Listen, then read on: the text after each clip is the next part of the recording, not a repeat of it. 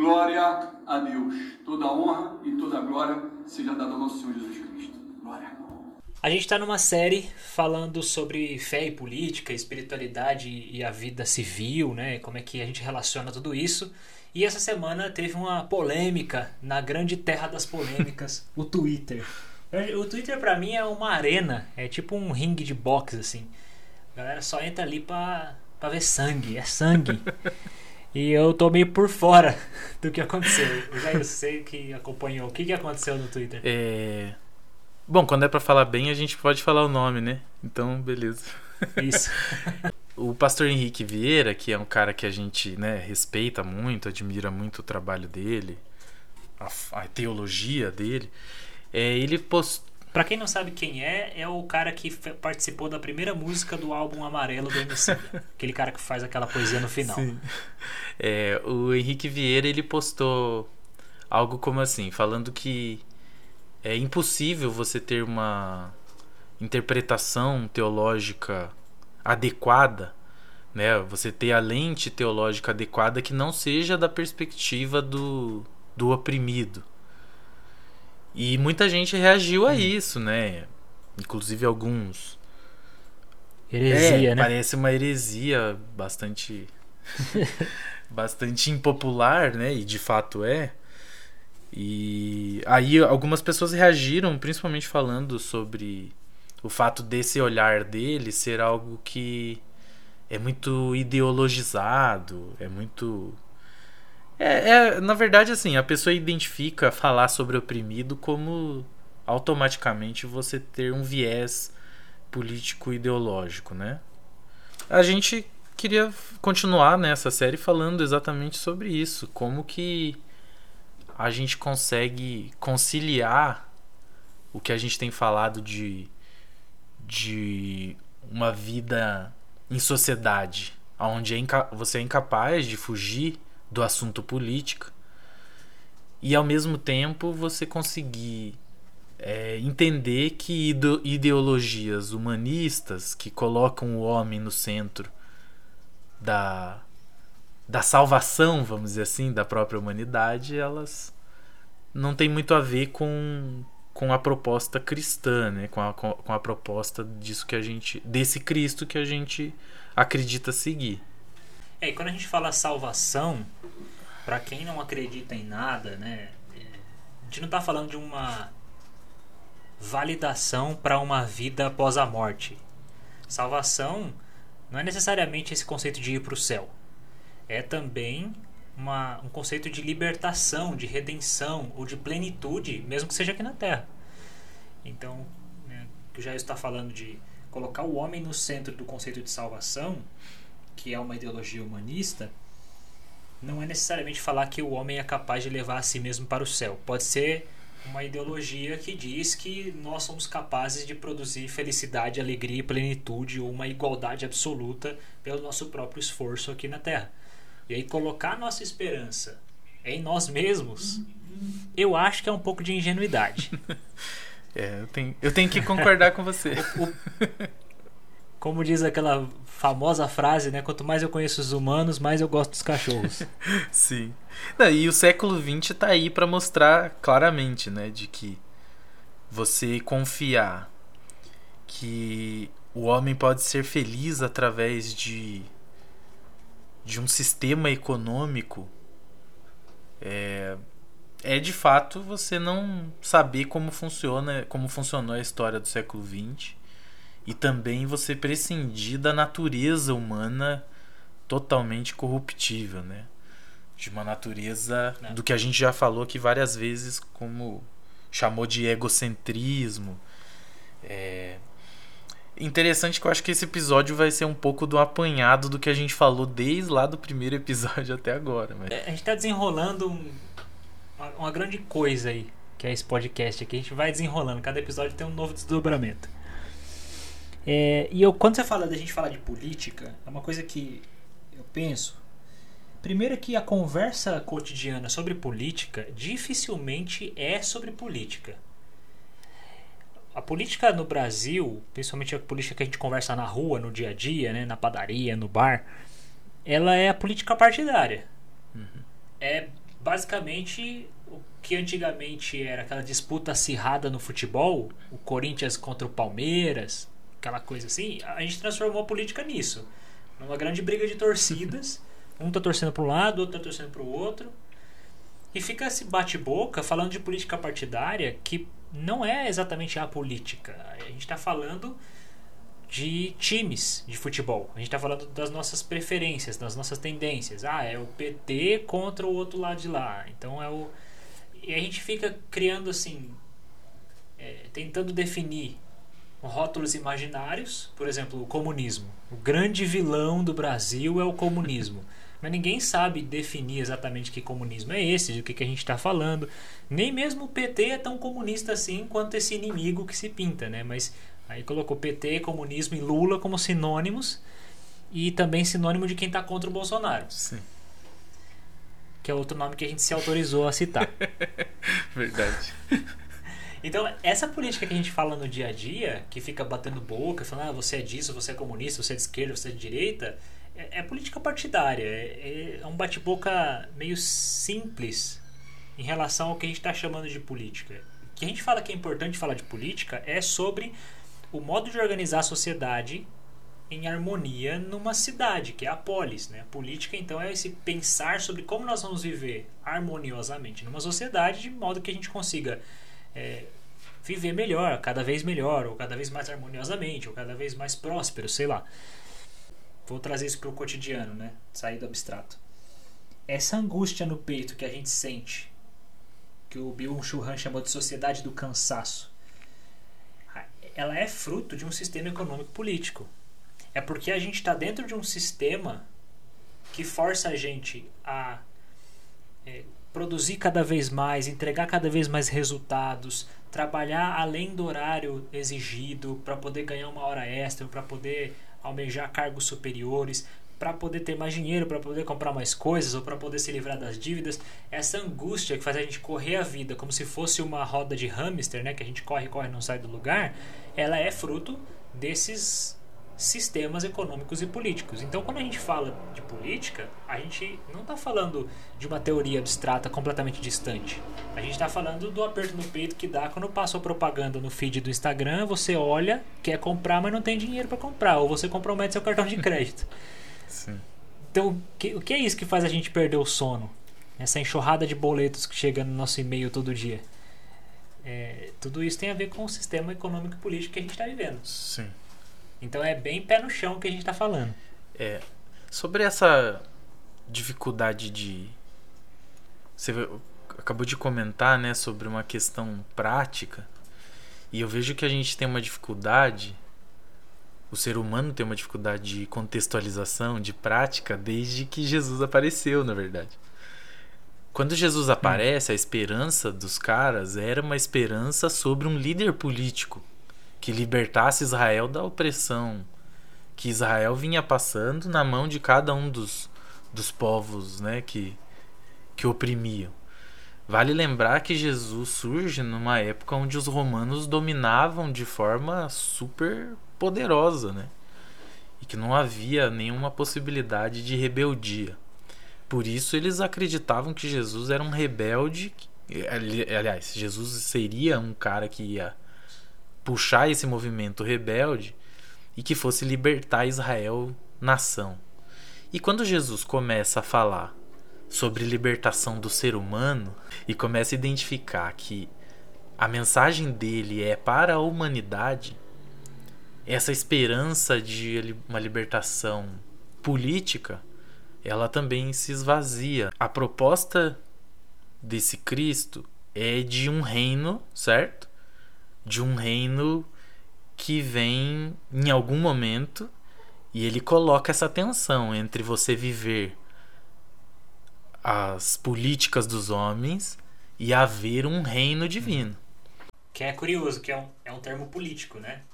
O termo reino de Deus, eles já estavam num reino, que era o reino romano, né? o Império de Roma. Então é um anúncio que usa títulos políticos. Falar de reinado é falar de política você só tinha duas possibilidades de postura ali. É, ou você esperava isso de forma passiva, essa intervenção divina né, no tempo, na história, ou Uhum. talvez como a grande maioria né, dos que resolveram seguir a esse Cristo, é, começaram a se entender como cidadãos de uma, de uma pátria sem fronteiras e de forma ativa resolveram viver sob, sob as leis dessa pátria e ficaram nessa tensão entre essa pátria chamada Reino de Deus e a experiência política que eles tinham na sociedade. Os religiosos normalmente vão entender que essas leis dessa pátria divina, elas são morais. Então, Uhum. você obedece de forma cega uma lista pré-estabelecida aí de regrinhas que não se sabe porquê. Normalmente são ligadas à, à questão sexual, né? Mas são uma, é uma lista de, de regrinhas pré-estabelecidas que, que elas desagradam a Deus, sabe Deus o porquê.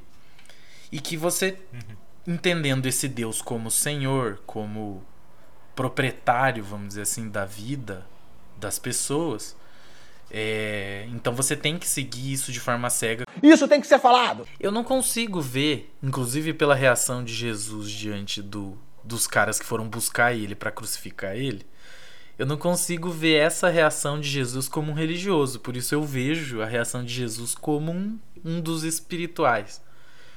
É, porque esses espirituais que seguem a esse, esse Deus cristão acabam entendendo que a lei absoluta sobre a vida das pessoas deveria ser a lei do amor, onde o egoísmo humano é o que está por trás desse pecado humano. Pecado, então, é você cumprir a vontade do seu ego e, e por isso você acaba se desencontrando com Deus quando você se desencontra com o próximo.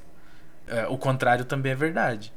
É, você se encontra com Deus quando você se encontra com o próximo. Você se vê como alguém que propõe a paz. Porque não há mais possibilidade de você condenar os outros. Você não é o promotor, né? Você está no banco dos réus e você vê o restante da humanidade como alvo do amor desse divino. Pensando nisso, eu acredito que quando a gente vai discutir algumas questões super polêmicas e tal, diante de uma sociedade que a gente vive, que é de competição, que é de aparência, de se mostrar melhor, eu não vejo muita possibilidade de você não entender que o seu lugar, o seu papel é de trazer esperança e paz para esses oprimidos. Oprimidos pelo sistema que, que, que gera competição nas pessoas, oprimidos por um sistema que favorece a desigualdade, não luta contra o racismo, contra o machismo e por aí vai, sabe? É o cristianismo de um Cristo inerte, né? Que fica só observando. Exato. Que tá mais interessado na vida após a morte e não faz nada pela vida que tá acontecendo Exato. aqui. E aí entra essa situação que a gente tem denunciado aqui nos nossos episódios, que é a gente uma postura cristã que fala assim, não, eu não vou falar de política, não vou me envolver com política, e acha de que de fato não está se envolvendo. Pelo fato de fazer silêncio sobre essas pautas, acha que isso, esse silêncio é um não envolvimento. E o que a gente está querendo mostrar é que esse silêncio é um envolvimento, é uma postura Sim. política. Não falar sobre o racismo, não falar sobre os vulneráveis na nossa sociedade é, é de fato uma postura política, é uma participação no jeito que a cidade está se organizando, né? A polis. Então é uma, é uma postura. Sim.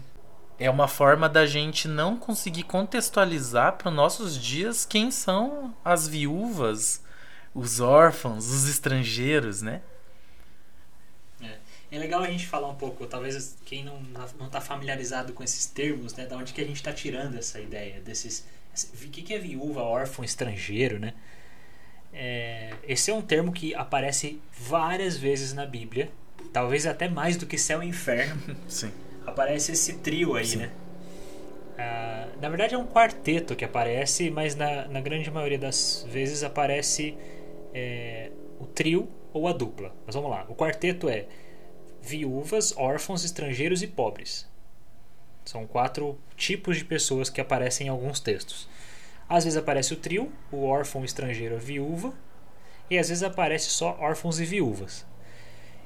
E a gente, na leitura desses textos, a nossa interpretação é que naquela sociedade, quando falava órfão, viúva, o órfão, por não ter pais e não ter ninguém que o sustente, ele estava numa situação de vulnerabilidade econômica. Ele dependia de esmola ou da ajuda de alguém.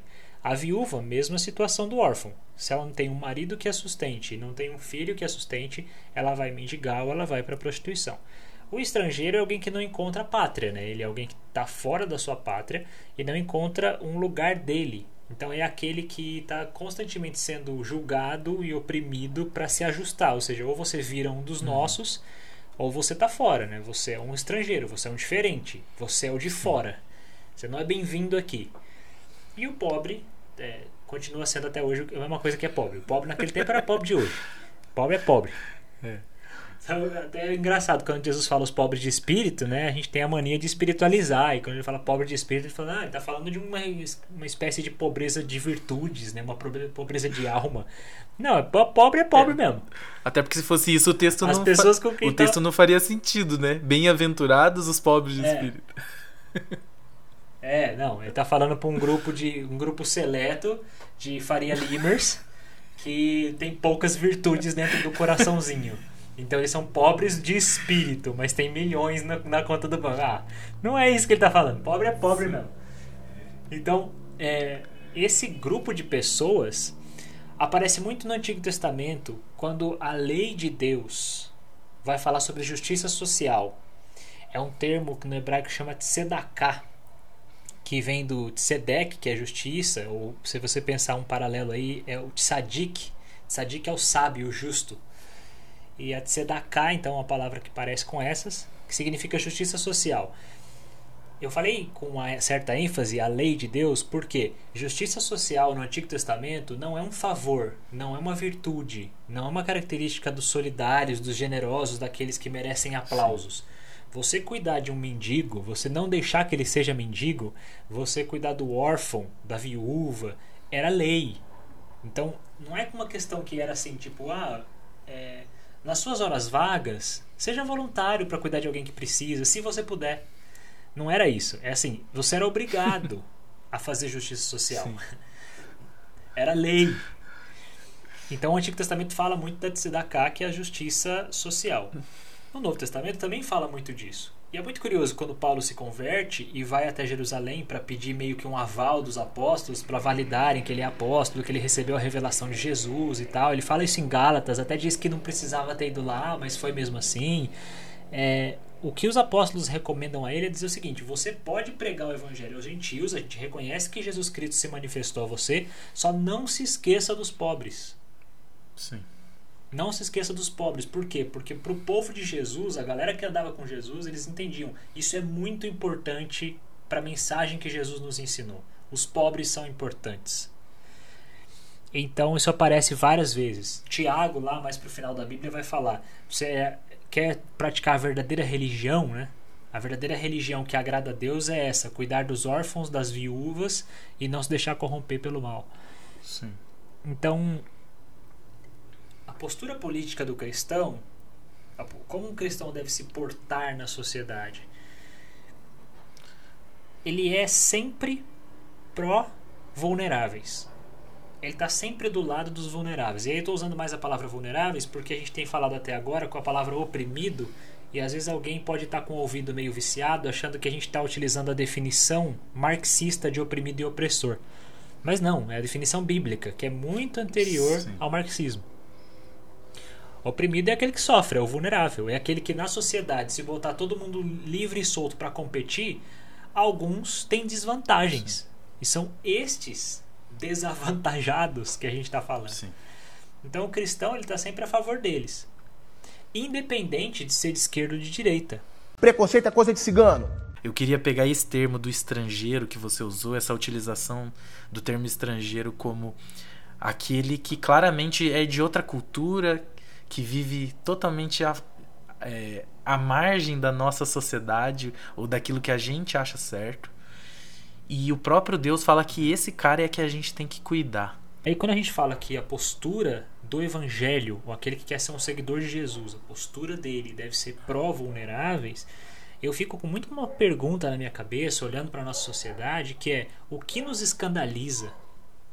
Porque é muito assustador que os cristãos se choquem mais por verem dois homens se beijando do que se choquem por um cara ganhar em um minuto o que uma família de sete pessoas ganha no ano. Sim.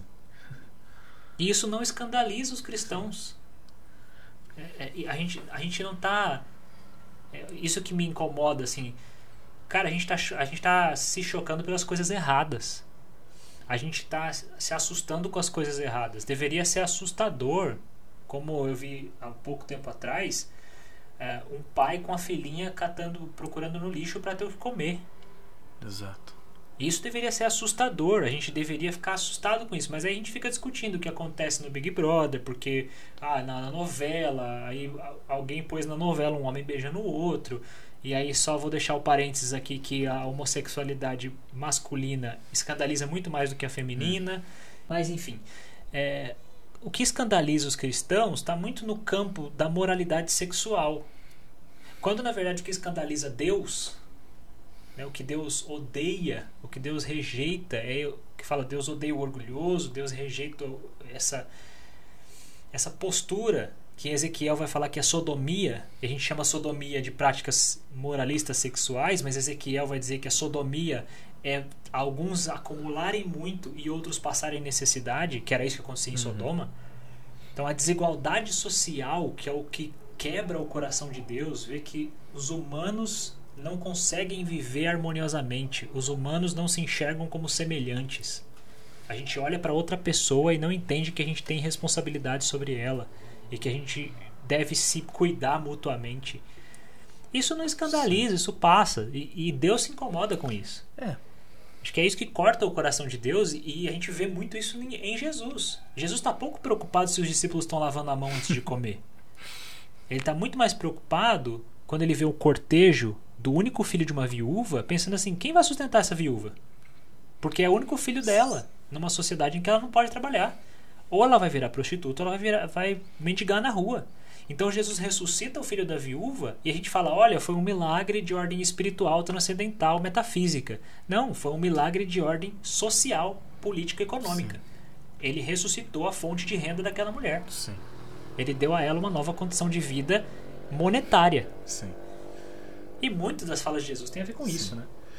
É, é, o que a gente estava falando agora há pouco sobre a, a possibilidade de você ser um religioso que entende a vida como alguém que luta pela moral e pelos bons costumes, ou você ser alguém espiritual como Jesus era e você ficar chocado com a falta de amor, com a falta de altruísmo, né? É, e eu acredito que isso tem muito a ver com a, a gente aceitar esse chamamento de de um Deus que vem dar esperança, né, como eu falei, e anunciar paz para esses oprimidos, e a gente entender isso como uma vocação. Na prática, uhum. de a gente tentar continuamente não ser o opressor e denunciar as opressões em volta da gente. É isso que faz a gente aqui entender, olha, eu não preciso ser mulher para me colocar minimamente no lugar dela e saber que é extremamente ofensivo uh, eu partir da ideia de que ela tem incapacidades em relação a, a mim como homem e que eu uhum. posso liderar uma comunidade de fé e ela não. E aí eu me apoio, eu vou para a Bíblia com todo esse meu machismo é, e eu leio a Bíblia desse formato. Ah, mas Paulo falou. Mas Paulo falou dois mil anos atrás numa sociedade completamente diferente da nossa e que era extremamente machista e que o próprio Paulo era incapaz de visualizar isso. Sim. Então eu acredito que assim existem escolhas possíveis pra gente também e que se você quiser ser esse religioso que vai enxergar a Bíblia como um livrinho de moral, de bons costumes, uma regra, né? Como se fala. Fica à vontade. Você quer viver. Você quer trocar o amor por esse moralismo? Eu tenho um negócio que me faz pensar que a sua vida deve ser muito triste. Enquanto você. É, e se você pensa assim, né? Se você pensa dessa forma, moralista, Sim. que a mensagem da Bíblia, transformando ela num, num livro de Sim. regras, esse talvez não seja o seu podcast. A gente pode indicar um outro podcast aí, uns dois dedos de podcast, que vai ser um lugar para você se encontrar. Olha lá, descumpriu mais uma regra. Não, quem pegou, pegou, não falei nada. Cara, é... então, você tem essa opção. Você- Isso é uma opção possível. Eu acho que é muito melhor você atender a, a opção de você se enxergar como alguém nesse sentido espiritual, onde você escolhe o amor. Você escolhe não condenar, você escolhe se entender como pecador nessa vida e de que não existe um caminho para você nos templos e nas limitações religiosas. Você pode fazer parte assim de comunidade de fé e, fa e faz muito bem você fazer parte dessas comunidades. Mas é uma vocação contínua você entender que o seu lado é do lado de quem está excluído. É você mesmo que não seja parte daquele grupo excluído, você chamar a atenção de que esse evangelho não pode ser segregador, ele não pode ser excludente.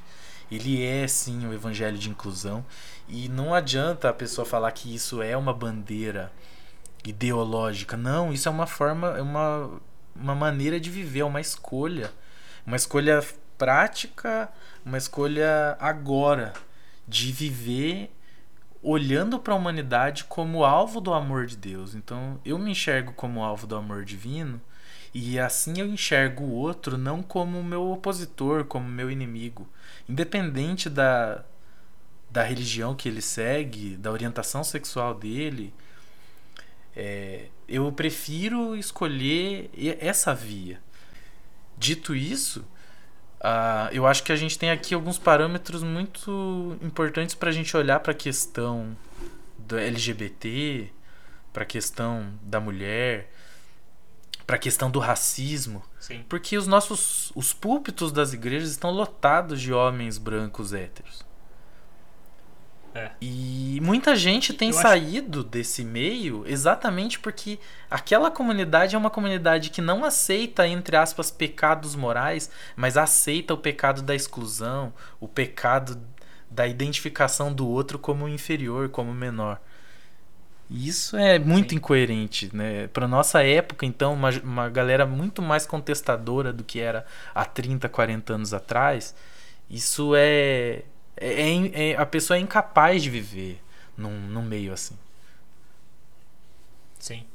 Eu acho que a gente está muito distante de, dessa conversa no ambiente comum das igrejas. Essa semana, não sei se você viu, teve um alguém que fez lá, se fantasiou de Ku Klux Klan Sim. e estendeu uma faixa, né? Deus perdoe os torturadores. Exato, Deus assim. perdoe os torturadores. Eu postei isso no meu Instagram. Cara, que absurdo isso, velho. Olha só, quando a gente tá falando de órfãos, viúvas, estrangeiros e pobres, a gente tá falando dos vulneráveis da sociedade. Eu queria talvez encerrar aqui, né, caminhar para um fechamento, dizendo é complicado dar nome aos bois, dizer quem é quem na sociedade, mas a gente tem indícios muito fortes de quem é quem. Sim. Então, é, quem são os vulneráveis da nossa sociedade? Como a Jason está falando, a comunidade LGBTQIA+. O Brasil é o país que mais mata transexuais. A gente está às vésperas aí do dia da visibilidade trans. E então é o país que mais mata transexuais. Em contrapartida, é o país que mais procura pornografia transexual na internet. O que é muito irônico, para não falar bizarro, né? Porque Sim. É um desejo enrustido, talvez, é uma moralidade que faz a gente recalcar ou suprimir muito das nossas pulsões sexuais e nessa supressão a gente adoece por dentro secretamente e aí tudo bem eu matar o cara na rua e porque ninguém vê o que eu faço dentro do meu quarto, Sim. né? Então, enfim, É, então, assim, sendo o país que mais mata transexuais, a gente já tem aí talvez um indicador de quem é que são os oprimidos. Ah, até pouco tempo atrás, eu estava mais inteirado desses dados, o Brasil era o quinto país do mundo no ranking do feminicídio. Então a gente já tem um outro indicador. Sim. Agora, o que a gente está vendo é gente se fantasiando de Ku Klux Klan, dizendo Deus perdoa os torturadores e negando a existência do racismo. Cara, é, é um absurdo. Um absurdo. E aí é o, que, é o ponto que a gente tanto fala aqui na desigreja. Como é que eu vou fazer parte de uma igreja que tem um, um membro da igreja que vai lá fazer esse protesto na rua? Que vai dizer que racismo não existe. Ou vai dizer, como disse aí um reitor de uma grande universidade é, protestante de São Paulo, que já foi reitor aí, um cara que tem um nome que parece com latim, defendendo o racismo reverso. Cara, é- é- aí, aí a igreja tem que aparecer e dizer: Eu entendo sair da igreja Sim. e ser um desigrejado. Faz total sentido. Porque o caminho que Jesus nos convida a trilhar é o caminho de denúncia dessas coisas. É caminhar do lado daqueles que sofrem racismo.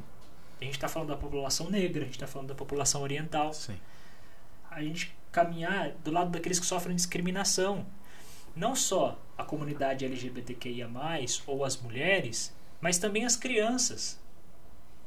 Né? A gente também está chegando aí, talvez é um dia depois do dia da visibilidade trans, é o dia do enfrentamento ao abuso sexual infanto-juvenil. né? Sim. Que, aliás, é um tema Então- que, que, assim, é quase que um... É um tabu completo, mas se você toca nesse assunto na igreja, é... Nossa, é um absurdo, né?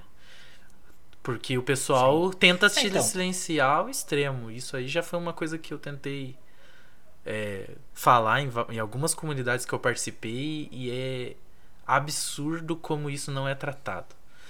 A igreja Sim. que aceita o, a igreja aceita pedofilia e ela encobre, ela varre para debaixo ta- do tapete a pedofilia, o abuso Sim. sexual infantil, principalmente quando isso sai de parte da liderança. Mas ela luta contra o homossexual e ela ainda tem essa desculpinha esfarrapada de ai, nós amamos o o pecador, não amamos o pecado. Mas o que te faz incluir alguns e excluir outros? Como, como que você enxerga é, homens que, que validam a cultura do estupro que a gente tem é, de forma tão absurda? Como que, como que você aceita esse pecador que acha que estupro é, de, uma, de uma mulher que tá com uma roupa curta é super normal? Sim. E aí é por isso que a gente chega numa situação como essa, né? No último censo do IBGE, é, que é melhor nem falar de censo do IBGE porque eu já fico nervoso já. As últimas notícias não são animadoras não. Mas o último censo do IBGE, o Brasil eh, se declara praticamente 90% cristão. né? Como é que a gente tem um país 90% cristão que mata mulheres, que oprime a comunidade LGBTQIA+, que como, é, como que é ser cristão e ter tudo isso? Aí a gente vê religiões orientais, como o islamismo, olhando para o ocidente, dizendo assim, o, cristianismo é uma bagunça. E eles têm razão em dizer isso. Porque a gente diz que crê num Deus, mas na nossa postura política, no cotidiano, para fora das nossas igrejas, fora das quatro paredes, a gente fica em silêncio, a gente não fala nada, a gente fecha os olhos para esse tanto de tragédia que está acontecendo. E eu- o que eu penso é que se a gente quiser seguir Jesus, Jesus vai fazer um convite pra gente, que é sair da igreja. Ele vai dizer: vocês precisam sair dessas quatro paredes e parar de ficar discutindo se o Ed René pegou heresia ou não, parar de ficar discutindo ah, qual foi a última fofoca da vez com o cantor gospel e colocar a cara no mundo e perceber: gente, tem gente morrendo e sofrendo ao redor de vocês. É, e, e vocês, enquanto cristãos, têm que ir lá, estar do lado de quem chora, estar do lado de quem sofre, estar participando da vida dessas pessoas, não apenas ideologicamente. Né? O, que se- o que Jesus nos convida a fazer não é só um post de tweet, não é só um post de Instagram dizendo que a gente está fazendo é, uma nota de repúdio. Né? Porque hoje que tudo que mais tem é nota de repúdio, e nota de repúdio que não muda nada na vida de ninguém. O que Jesus nos convida é ir à concretude da vida. É, faça alguma coisa você. Jesus, a multidão está com fome, eles não têm o que comer, vamos dispensar todo mundo. O que, que o senhor pode fazer por esse povo? Jesus fala assim: o que, que vocês vão fazer? Uhum. Ele fala: a gente não tem nada, não dá para ir no mercado comprar nada. Fala: o que, que vocês têm nas mãos? Fala: o menino aqui tem pães e peixes. Então o que Jesus fala para os seus discípulos é: o que é que vocês podem fazer pela multidão dos que têm fome? O que é que vocês vão fazer pelos vulneráveis de hoje em dia?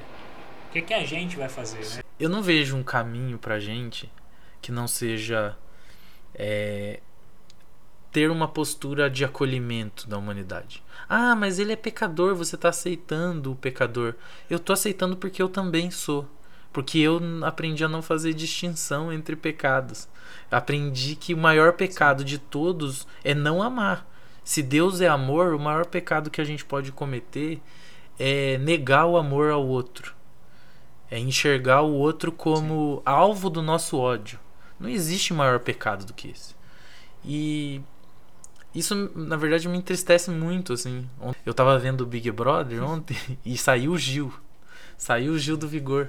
E, cara, eu, eu, eu confesso que eu chorei com a saída, com a, com a fala dele, com a saída dele, porque eu acho que o que ele falava é, representa muito dos excluídos, da, dos desigrejados.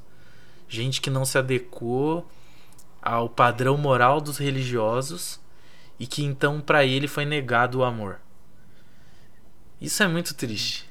É muito triste tanto do ponto de vista dos religiosos mesmo, que poderiam escolher o amor e preferiram ser moralistas, mas também é muito triste com esse tanto de gente que está machucada e talvez algumas pessoas que estão ouvindo a gente estão machucadas porque não foram aceitas, porque não são aceitas, porque são tratadas como merecedoras do inferno. E a nossa nosso desejo aqui, nossa mensagem também é dizer para você que o inferno foi feito para os religiosos hipócritas. E se existe um inferno, se, aliás, é... se existe um inferno, né? O inferno é, ele foi é. feito absolutamente para os religiosos hipócritas que, em vez de olhar para si mesmo, preferiram apontar o dedo para os outros.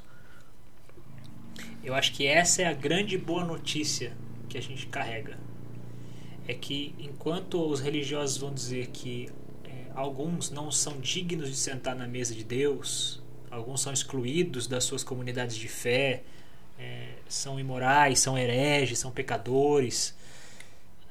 Quando a gente diz que Jesus nos faz um convite para sair das quatro paredes da igreja e pôr a cara no mundo real, a gente também está anunciando nas entrelinhas aí, né?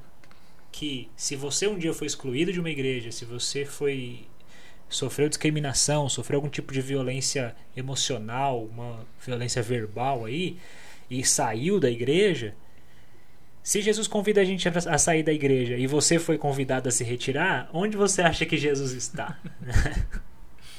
Jesus está na sua mesa. Sim. Talvez a saída da instituição tenha te aproximado muito mais do lugar onde Jesus verdadeiramente quer ficar.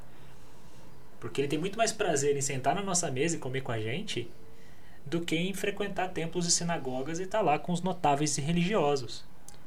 Então, quando a gente diz que Jesus faz um convite para a gente ter uma postura política ativa em prol dos vulneráveis, em alguns momentos nós nos reconhecemos como esses vulneráveis, então a gente está dizendo: a gente está no time de Jesus, a gente está humildemente, mesmo com todas as nossas limitações, a gente está humildemente se dispondo a esse grande desafio que é procurar o nosso Jesus e seguir literalmente, né? Caminhar atrás dele, por onde ele vai. Sim. E os lugares onde ele vai, é, dificilmente vão ter religiosos, vão ter hipócritas, vão ser lugares de, de show de aparência. Né? São lugares de gente de verdade, de gente quebrantada, gente sem máscara, gente sincera e transparente. Sim. E geralmente gente sincera e transparente, a gente que já apanhou tanto da vida que não vê mais sentido nenhum em botar uma máscara e tentar entrar num jogo de, de vaidades. E aí a gente está falando de novo dos oprimidos e dos vulneráveis. Verdade. É, é isso. Cara, é, tem uma coisa importante, a gente tentou não ser. É, a gente fala, fala citando de lugar de fala, né? A gente tentou não ser palestrinha com uma coisa que muitas vezes a gente não sofre. Apesar de tantas vezes a gente ouvir as pessoas, né, que chegam até a gente sofrendo com essas coisas. E por isso a gente quer fazer algumas indicações aqui. Eu gostaria de fazer uma indica é, a indicação é, do projeto Redomas, que são meninas incríveis e eu também queria indicar aí para quem gosta de se aprofundar na leitura, acompanhar o trabalho do Jackson Augusto, o Afrocrente, tanto no Instagram quanto no Twitter, do Ronilson Pacheco, que escreve textos incríveis, ele é colunista, acho que da Folha, mas também no Twitter, no Instagram. São pessoas que falam com muita propriedade sobre uma teologia que, que coloque uh, o problema do racismo como algo extremamente anticristão, né? Porque a gente às vezes acha que isso é uma bandeira secular e que ela está totalmente afastado da espiritualidade, enquanto isso é algo extremamente importante para a gente falar. É, mas como a gente não tem propriedade para falar sobre o assunto, é muito melhor ouvir desses caras que são mestres para falar disso. E tem vários, Sim. várias páginas no Instagram, muita coisa aí. Vocês também podem indicar pra gente. Às vezes a gente não conhece algumas coisas aí e que são muito legais também pra gente ouvir. E para indicar alguma coisa, manda pro e-mail. Qual é o e-mail? E-mail é desigreja.gmail.com. É, nossa página aí no Instagram, quem quiser e puder dar uma olhada nos nossos textos. É, repassa também para os seus amigos, se você gosta do que a gente está fazendo, do que a gente está falando, repassa para os seus amigos aí.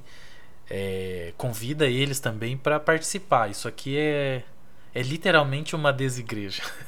É isso aí. Espero que esse episódio tenha feito sentido, né, para a galera aí. Espero que a gente tenha conseguido ser prático. A gente tentou, pelo menos, sair um pouco do campo abstrato e um pouco para como deve ser a prática nossa enquanto cristãos, eu já tenho um pouco de medo de usar esse Sim. título, né? Mas seguidores de Jesus, imitadores de Cristo, no meio dessa confusão política ou dessa sociedade civil aí que a gente vive. Valeu. Valeu. Fechou? Tchau. Fechou. Falou, galera. Bicha! O Brasil tá lascado!